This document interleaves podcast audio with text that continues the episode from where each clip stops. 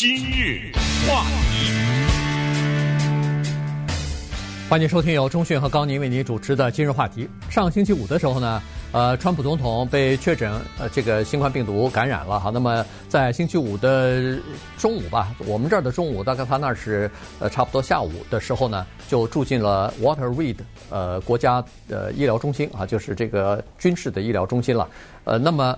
呃，当时人们就有很多的猜测哈。那么在周末的时候呢，也发生了一些事情，所以我们今天呢，把这个总统现在的情况跟大家讲一下。以后，呃，现在他身边有哪些人有了感染，同时也稍微的讲一下，利用这个机会哈，因为这种机会确实是非常的少。可是，一旦国家的这个总统或者是副总统，或者是两人。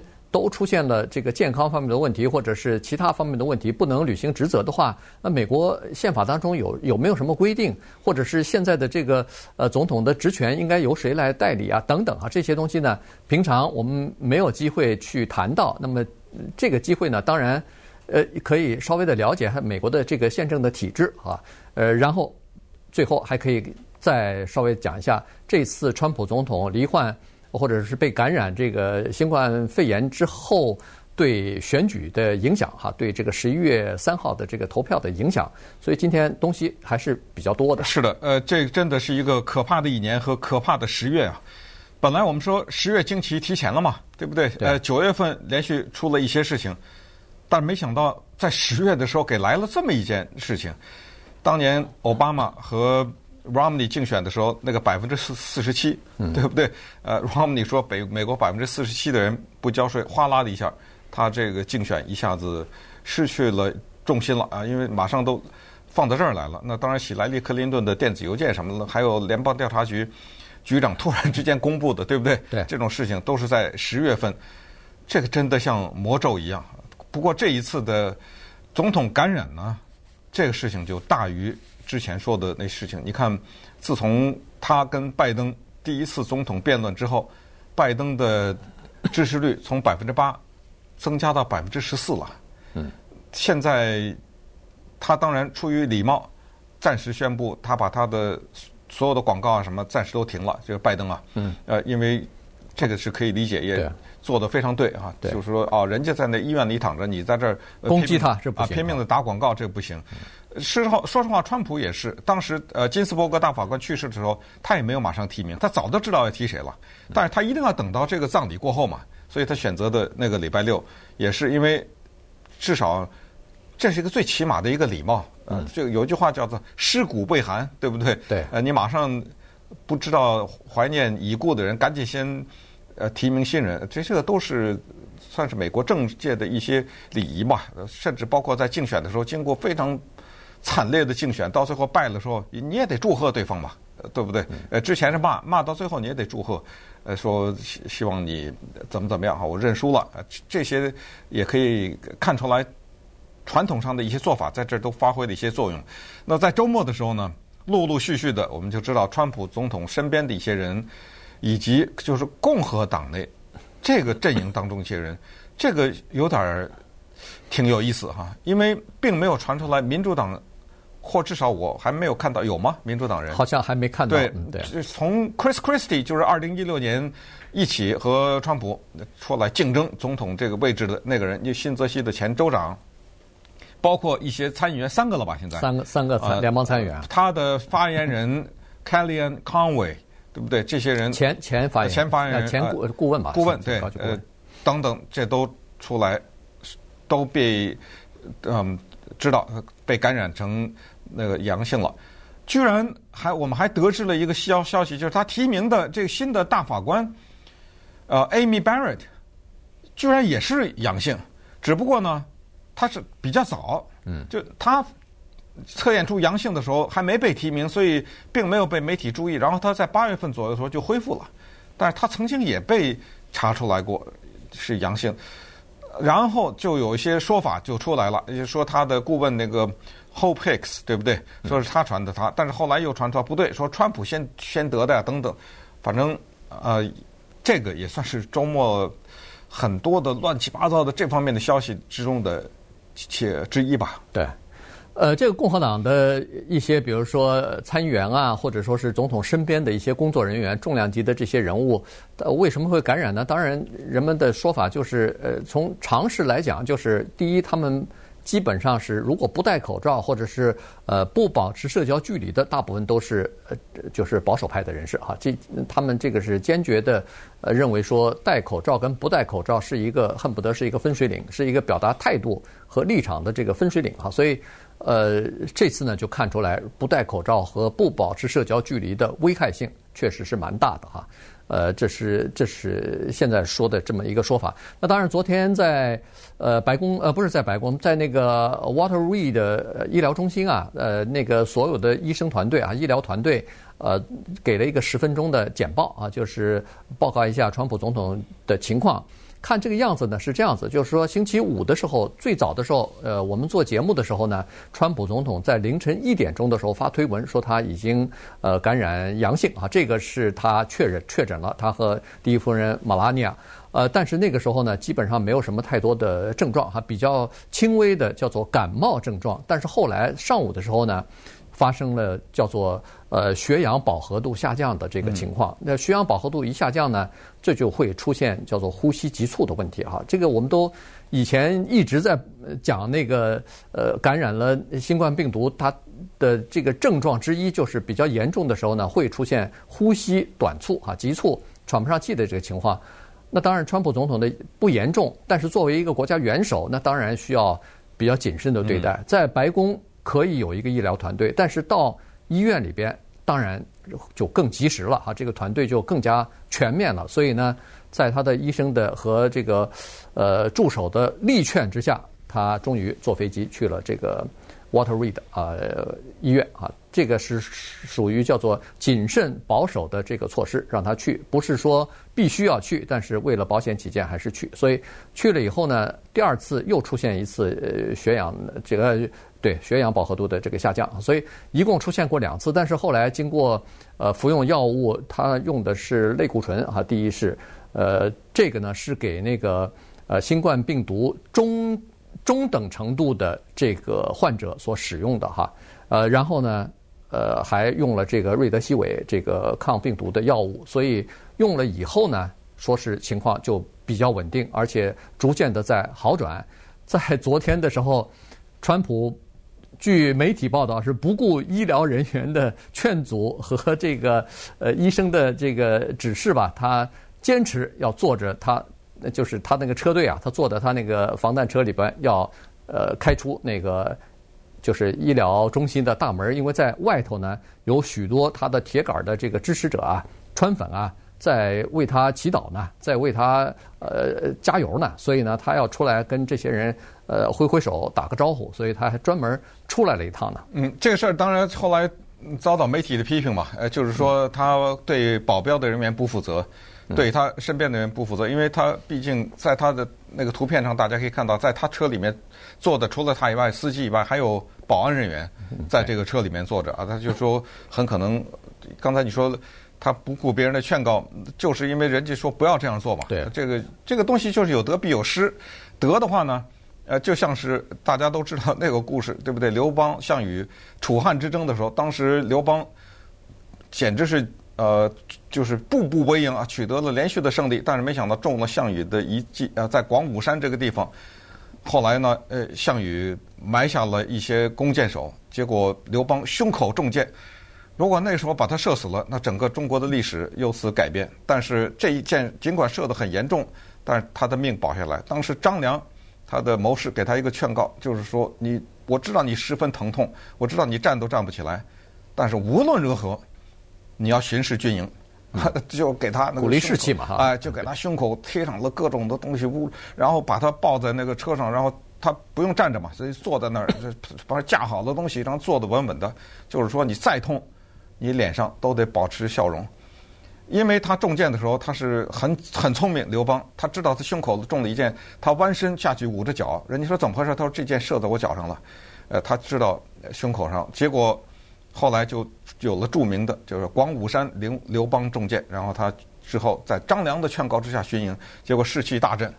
然后最后当然中国的历史改变，所以就是说他的这个呢，有点已经是可能必须这样做了。对啊，对因为你这个东西，呃，如果每次传出来消息都是你刚才说什么血氧不足什么的，对都是说他用了这个都是负面的对都是负面的话，大家顿时去，这拜登已经领先百分之十四了。对不对？然后再传出来一些的坏消息，说你看你今天得这个病是因为你自己不注意啊什么之类的，所以他也只好采取这一招。但是这一招呢，我不知道呃它的负面效应会不会大于正面的还是怎么样？但是它出来，毕竟是有极具象征意义的啊，所以呃这就是从礼拜五到礼拜六到礼拜天这些这段期间呢发生的一些情况。那么接下来我们可能有必要。利用这个宝贵的机会呢，给大家讲讲一些美国历史的故事以及宪法方面的知识，就是什么是宪法第二十五修正案，它是怎么产生的，然后以及在美国历史上所谓总统的交替啊，或者是履行职责这方面，呃，有哪些有时候我们可能想都想不到的事情。今日话题。欢迎继续收听由中讯和高宁为您主持的今日话题。呃，川普总统呃感染新冠病毒，那现在基本上我这个没有什么大的问题哈，基本上据说今天会出院。就是现在可能是说呃争取今天出院啊。现在那个医疗小组可能在全面的评估，据说在今天中午之前吧。呃，可能要宣布啊，到底是不是可以今天出院？那如果今天出不了，明天可能也会出来。这个，呃，现在的技术，然后再加上总统的那个医疗团队这么这么强大，这个应该不是太大的问题。但我觉得他有一个先决条件，就是出院的，就是必须得查出来是阴性才行吧？呃，不一定，不一定。就是他带着一个稳定啊，对，阳性的这样，那他就得隔离，那就是说，对。第一是隔离，第二回到白宫也不是马上就恢复正常，还是需要继续治疗，只不过是就不住在医院里边哈。这个可能是出于目前你看大选马上就到了嘛，如果要是长期住在医院里头，哦，那不行。那个对，对那个各种各样的媒体和谣传会铺天盖地来。对，而且你看他身边的这些人，包括参议员，包括什么前州长之类的，呃，他们是阳性也没住院呢。啊，对对，关键就看你的症状哈，就是如果要是症状非常轻微的话。呃，一切都稳定的话，应该问题就不大了哈。因为什么呢？因为你看，在呃周末的时候，各种各样的呃谣传就开始出来了哈，阴谋论也开始出来了。再加上呢，呃前后之间，白宫的那个呃幕僚长和医生之间的话又不对，所以有很多呃媒体也开始报道说，这怎么前言不搭后语，双互相互之间的对病情的阐呃这个描述怎么出现？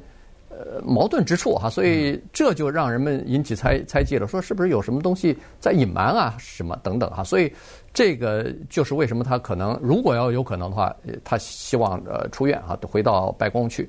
那好了，在美国的这个宪法第二十五修正案呢，就是针对这个总统一旦失去了能力来。呃，管理这个国家、治理这个国家的时候，不管他是呃生病也好，是呃这个在在任的时候去世也好，或者是被暗杀也好，美国总美国在历史上一共呃上一次我们曾经讲过，一共发生过八次呢，四次是被暗杀啊，四次是在任内去世，所以这个情况呢，美国的这个宪法的第二十五修正案就有明确的规定了，也就是说，当这种时候发生的时候。这种事情发生的时候，那副总统就临时的替代总统了。如果总统是临时的，比如说因病或者是做什么手术，呃，没有办法治理国家，那就是副总统来临时的来执掌、来执行这个总统的职责。那当然，总统如果去世或者遭到暗杀的话，那立即呃副总统就等于是继承总统的这个位置了。对这个呢，当然在美国历史上发生过，很多人也都知道啊。但是呢，更多的。可能有些人就回答不了了。为什么这么说呢？因为包括一些宪法专家都回答不了。是，有些问题，我给大家，咱们就说几个问题啊。如果总统无法继续行使他的职责，副总统这个大家都知道。如果总统还活着，但是他没有办法继续履行他的工作或者做他的工作，但是他又拒绝授权给副总统，怎么办呢？对，对，你能回答这个问题吗？呃，如果正正副总统都没办法做了这个工作，当然这个大家也知道是怎么个继承法，但是呃宪法上说的这个继承法遭到内阁成员的挑战，怎么办？嗯，为什么这么举例呢？因为大家都知道，接下来就是众议院的议长，对不对？这个就是继继继位的顺序顺序在这儿嘛，对不对？副总统后来就是他，就等于他排第二吧。对。可是人家说了不对，因为我是民主党，或者我是咱们就拿川普的举，我是共和党。你这个议长如果也是共和党，咱没得说。你这个议长是民主党，你是老百姓投的吗？老百姓是选的你民主党吗？当的总统，那干嘛让你呀？我这还有国务卿呢，嗯，对不对？这个时候就会有法律之争，这怎么办？还有一个情况，就比如说，总统在选举的投票以前失去工作能力，这个怎么办？然后刚刚投票结束又怎么办？还有就是，总统一开始不行，后来又可以了，对不对？假如一开始生病了，那当然没问题，副总统接替。后来又可以了，他说我可以了，可是副总统和他的团队认为总统不行，就是副总统不接受总统的。他的这个说法，就是总统说我恢复了，然后副总统说我我们觉得你没有恢复，你知道怎么办吗？呃，对不对？呃，这些都必须得想到才行，因为不发生则已，一发生不能乱。在十八世纪末叶的时候，如果有点什么混乱，还凑合。那个时候，美国说实话在国际上的影响，它是一个年轻的国家嘛，对不对？它没有像现在这么大。现在分分秒秒的国际形势都很麻烦的。对，呃，如果有这种。继位之争的话，那有一些敌人的话，趁虚而入或者制造一些混乱争端，在世界上其他的地方来挑战你的地位啊等等，你根本没有办法应接不暇。一九四五年，当时呢是给美国了一个提醒，就是在任的总统罗斯福因病去世，而且他是非常罕见的，在美国历史上他是第三任的时候，突然之间去世了。呃，大家突然觉得不行，这个问题咱们以后为了避免发生，所以在一九四七年的时候，美国的国会呢，首先他没有来及修改宪法啊，他首先呢先通过了一个叫做《总统继任法》。嗯。啊，在那个继任法里面就提到了刚才我说的，如果正副总统都不行的话，那么就是议长啊，然后议长呃接下来的就是国会有一个所谓的临时主席啊什么之类的。呃，参院参院参议院呢，就是参议院的一个临时的对。那么接下来我们就给大家来讲一九四七年的这个啊法律，还有就是一九六五年的宪法第二十五修正案，这个都是怎么产生的？它的背景以及它具体的实施的过程。对，呃，当时呢，就总统继承法当中呢就规定了哈，说是这个呃继承呢，就是刚才所说的这个继承的顺序哈，优先的顺序，第一就是第一顺位肯定是副总统了，如果副总统也不能。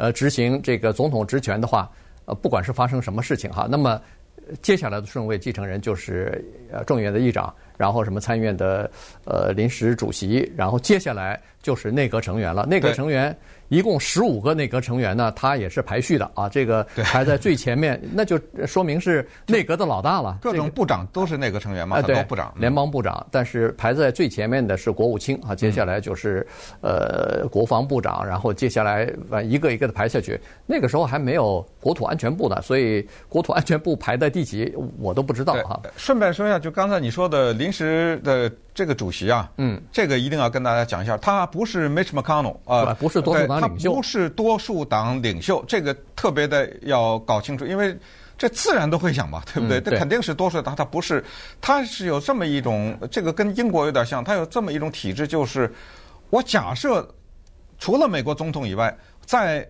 那个参议院里面，在还有一个总统，那个人就是副总统，然后呢？还如当然，副总统他在那儿任职呢，所以这个时候他就有一个叫，因为副总统是参议院里面的假装的总统，可是他又不在，因为他在做副总统，所以才有临时这二字。嗯，啊，就是我们这儿的这个总统呢，他不在，因为他去当副总统去了，所以就有一个人做临时总统。哎，这个他用的英文字就是 president，啊，只不过他后面加了临时二字。呃，这个人是谁呢？这个人是爱荷华州的共和党参议员，叫 Charles E. Grassley，这是个非常有名的参议员，今年八十七岁了。对。呃，而议长呢，Nancy Pelosi，八十一了吧？还是八十？八八十啊！所以这两个人也是高龄的人。这个呃情况呢，为什么特别值得一提？就是他不是什么刺杀呀，他不是这种情况，它是一种病毒。那这病毒它就有可能感染任何人，尤其是年事已高的人。所以稍待一会儿呢，我们再来继续来解读美国的宪法第二十五修正案和种种可以产生的情况，所有的情况我们都给他讲一讲，然后再看一看，呃，这样你就很清楚。哦，出了这个怎么样？出了那个情况该怎么对付？今日话题，欢迎继续收听由中讯和高宁为您主持的今日话题。今天呢，借这段时间呢，我们来稍微的了解一下美国的这个宪法和法律的程序哈，就是当总统没有办法实行这个总统职责的时候，他有各种各样的情况，复杂的情况，那这个法律有什么规定？哈，刚才说过了，如果总统和副总统都不能，呃，执行、履行国这个国家领导人的职责的时候，尽管顺便说一下，这个事情在美国历史上从来没有发生过啊。嗯嗯、呃，这个总统和副总统他们有一一系列非常完整的保密和这个呃保安的措施啊。而且两个人绝对不同时出行。同时坐在一个飞机上等等，没错，都不可能。就是在九月一的那个恐怖袭击事件发生之后，不是就有报道吗？这个呃副总统已经藏在某一个地方的地下室里边了啊，就是要保证呃这个整个的政府不能中断啊，这个整个的这个政府的运作不能中断，尤其是面对敌方袭击的时候，这个在战争状态中如果失去了真正的指挥，嗯，这个是非常可怕的哈，所以。呃，那么就刚才说的是什么众议院议长啊，临时呃这个参议院的临时议长啊来接替，但是这个呢，在宪法当中是有争议的。也就是说，总统继承法是这么规定，但是宪法专家到时候一定会提出来他们的质疑。质疑的原因是这样子，就是说，美国的整个的宪法的这个宪政体制叫做三权独立，总统是行政部门的人，而你。议会的议长和那个参议院的临时议长，他们是叫立法部门的人，由他们的这个呃议长来接替总统职务，那你这不等于把议会和行政的部门二者合一了吗？跨越，跨越了，就是球员、裁判的都一当当没错，就放在一起了。那这个是宪法当中不允许，因为宪法当中说的叫做 officer，它是指的是这个行政的官员。那这样一来的话，那个行政官员。排序最前面的就是国务卿了，所以这个如果一旦发生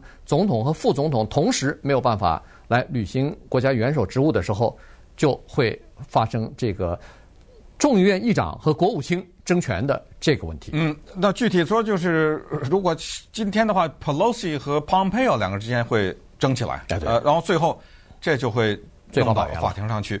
呃，这个事情听起来也有点可笑，原因是，哎，这不是又有总统继承法，又有第二十五修正案，怎么还有说不清的问题？因为这就是问题，就是他解释这个法律的时候，他会提出这些问题。还有一个事情呢，在美国历史上从来没发生过，就是总统他拒绝接受离职，这个没发生过。嗯，就是他病了，或者说他其他的一些种种的情况，那么他身边的人，包括副总统在内。说不行了，你不能继续工作。呃，总统不行，我可以。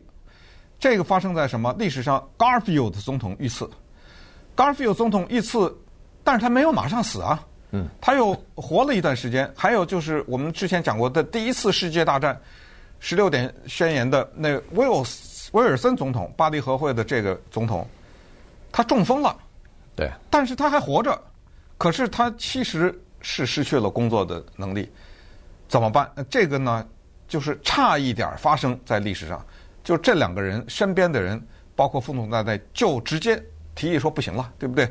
可是呢，Garfield 那个时候美国历史尚早那个年代，所以再加上他也没有活太久，他就死了。呃，可是 Wilson 呢，这个麻烦的是他的太太，据说 Wilson 的太太非常的强悍，呃，在这方面，他就坚持就是说我的先生。可以继续，你知道后来，Wilson 总统中风到什么？他眼睛都瞎了，瘫痪，瘫痪，加上加上双目失明。对，但是呢，当时就是全部的封锁消息，向美国人民，就这就是说秦始皇不发丧，对不对？就是这个意思，就是向美国人民就报告一些好消息，然后就这么撑着，隐瞒了，就把这个病情给隐瞒了，就这么撑着，哎，就让他撑过去了。也就是说，这好在也没太久了，离他。呃最后的任内的到期，所以撑过去，这一撑过去他就去世了。对，呃，所以这个在历史上差一点发生，但是没有发生。那么现在就回答这个问题，就是总统不行了，身体状况，可是他还活着，他还有意识，他坚决的不放弃权利，因为要放弃权利，总统必须对国会写一封信，啊、他说我授权给副总统，他就是不写这封信，怎么办？对，这个呢，法律有规定啊，就是说，如果副总统发现了总统 就是呃这个没有办法能没有能力来执行总统职权，同时内阁的十五位十五名成员当中的大多数，至少是八位以上吧，认为也出现了这个情况的话，他们可以写信给参众两院的这个议长，嗯，呃，然后呢，或者多数党领袖，告诉参众两院，说是总统现在没有办法，比如说病重，没有办法来执行总统职职权了。那么在这种情况之下呢，由参众两院投票通过。是可以临时或者说强制性的剥夺总统的权利的啊，这个是可以的。但是这个要三分之二啊，对，参众两院都要三分之二的多数才能够通过。那当然，如果要是简单多数，你两个，对，你两院如果都是百分之就是百分之五十一就可以的话，当一个政党得了这个得了这个票的时候，就会出现政变，公众政变。嗯，今年不是今年了，就二零一六年之后。那个不是曾经出现过一个情况吗？川川普总统把那个呃联邦调查局的那个 Comey Brian 呃 Comey 呃 James Comey James Comey 呃解雇，然后把那个司法部的副部长给呃开除掉，就是因为他们私下曾经讨论，说是要在这个美国的历史上第一次启动，说是川普总统的心智。不够稳定，不能够当 美国总统。呃，居然讨论这个问题。后来川普就是一一再说，这是叫做这这是叫这这叫什么政变啊？这等于是哎未遂政变，想推翻我的统治啊！这个是大八十年代的时候，Ronald Reagan 其实也出现过这个情况，但是好在就是到现在为止啊都没有发生过，就是他突然出现了老人失智的症状。对，后来我们也知道，他后来罹患了严重的。老人失智症，当然那是离职之后了哈。但是在离职之前，他已经有有有症状、有迹象了。对，太明显的迹象。开会的时候，也就比如说说了前面的，说了后面的话，忘了前面的话呀，叫看见人叫不出名字了等，就是这些迹象。所以当时呢，呃，他的幕僚长是是一个著名的政客，叫 Howard Baker 啊。当时他就收到身边的很多的人，就是说，我们是不是要考虑启用宪法第二十五修正案第四条？对，宪法二十五修正案第三条是总统自愿的离职，然后把职务交给副总统写信。第四条是不自愿的时候该怎么样？所以在 Reagan 做总统的时候呢，Baker 就收到了这一个请求，就他身边的人就说：“咱们启用吧。”到了启用第二十五的时候了，呃，Baker 这时候压力非常大哈，因为那个时候。确实是啊，国际形势啊什么之类的也是非常的复杂，头绪非常多。但是后来他还是做了一个比较冷静的判断了啊，他就再一次的跟总统，我估计可能也有过谈话呀什么之类的哈。最后观察下来说，确实他有轻微的这种失职，但是呢，总的来说他还不至于到了没有办法行使他的权利或者能够正常工作的这个情况之下，就挺过去了。嗯，呃，挺过去以后呢，还算还行啊，就是这个总统呢在历史上。在他最后的那一些时候呢，也没有留下一些，比如说因为他的这个能力的问题，呃，制造了什么复杂的一些或者一些负面的事情啊等等，还没有。那接下来就要回答更敏感的问题了。这个在美国历史上也没发生过啊。我们现在说的，接下来说的一些都是历史上没有发生过，但是万一发生了怎么办？大让大家了解一下，就是马上要投票了，比如说十月三号，那突然之间在什么十月中旬呢什么之类，这个时候。一个候选人，总统的候选人，不能继续选了。嗯，这这怎么办呢？那这个问题都回答。还有一个就是，投票完了，他不行了，不能上班了，对不对？所以稍待会儿我们来看这两种情况。今日话题，欢迎继续收听由中讯和高宁为您主持的《今日话题》。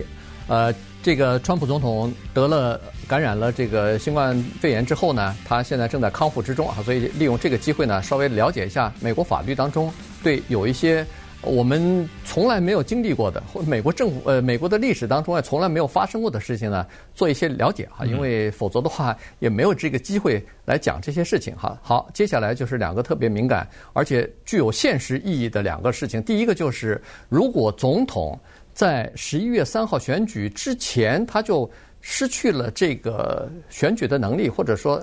就这么说吧，就是病重的不行了啊！在这种情况之下怎么办？而且你要强调，这个之前还得是特别之前，呃，因为你比如说半年以前你就不行，对不对？那那就那就没问题了。那就没问题。现在对，对，但是现在的情况就是还有不到一个月就要投票了，嗯，这个情况怎么办？有人提出来说：“哎呦，那是不是可以推迟选举？”